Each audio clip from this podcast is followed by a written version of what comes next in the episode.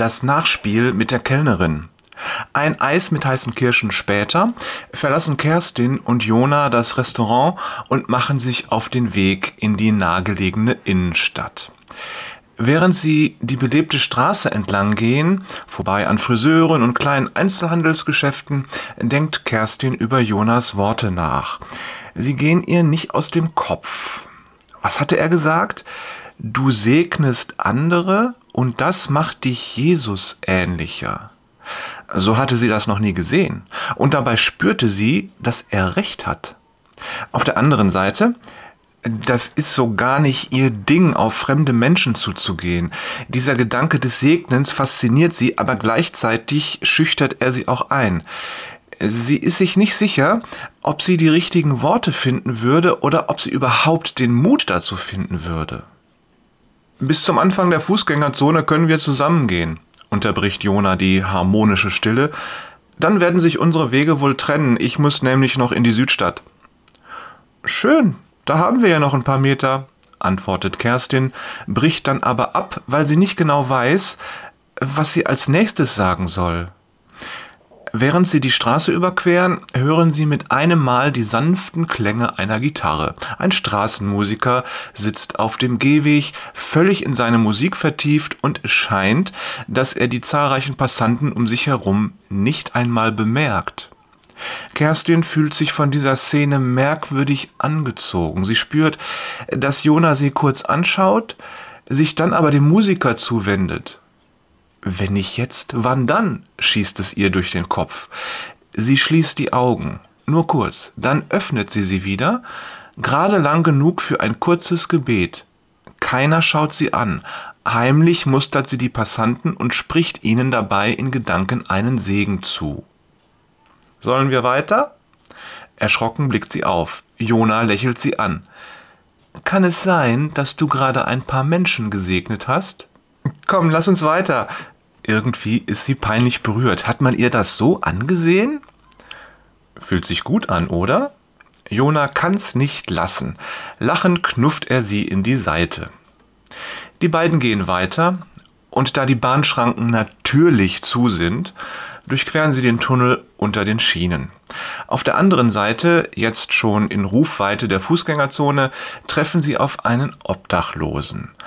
Eingehüllt in eine schmutzige Decke hockt er am Rand des Gehsteigs in einer Häuserecke, vor sich eine verbeulte Schüssel mit einer Handvoll Münzen, daneben ein verblasstes Pappschild mit einer Aufschrift, die man am besten Willen nicht lesen kann. Kerstin spürt, wie ihr Herz schneller schlägt. Gerade hat sie den Musiker und dann auch noch den ein oder anderen Passanten in Gedanken gesegnet, doch kann sie diesen Segen auch laut aussprechen? Sie schaut zu Jona, der ihr zustimmend zunickt. Mit zitternden Knien geht sie auf den Mann zu und geht vor ihm in die Hocke. Sie kramt in ihrer Geldbörse und legt ein Eurostück in die Schale. Danke. Er schaut sie kurz an und senkt dann wieder seinen Blick. Sie schaut ihm ins Gesicht, dann fasst sie sich ein Herz. Gott segne sie. Der Obdachlose schaut hoch und nickt nur kurz, Schnell steht Kerstin auf, Jona steht auf dem Gehsteig und wartet auf sie. Toll, du hast diesen Menschen dort laut gesegnet. Glaub mir, das bleibt nicht ohne Folgen, weder für ihn noch für dich. Kerstin nickt. Sie fühlt sich gut, erleichtert und irgendwie ja auch selbst gesegnet. Jona zeigt Richtung Südstadt. Ich muss jetzt aber los. Wir sehen uns Sonntag. Mach's gut. Ja, mach's gut. Bis Sonntag. Kerstin winkt ihm zum Abschied zu. Sie beschließt, noch gemütlich durch die Fußgängerzone zu schlendern und dann nach Hause zu gehen. Mit einem seltsamen Hochgefühl schwebt sie beinahe an den Schaufensterscheiben vorbei. Dann erreicht sie den Platz vor der Sparkasse. Just in dem Moment sieht sie die Kellnerin. Vorhin im Restaurant da war sie durch ihr strahlendes Lächeln aufgefallen, jetzt allerdings ist davon nichts mehr zu sehen. Mit gesenktem Kopf kommt sie aus der Bank, ihre Schultern hängen herunter und sie wirkt niedergeschlagen und bedrückt.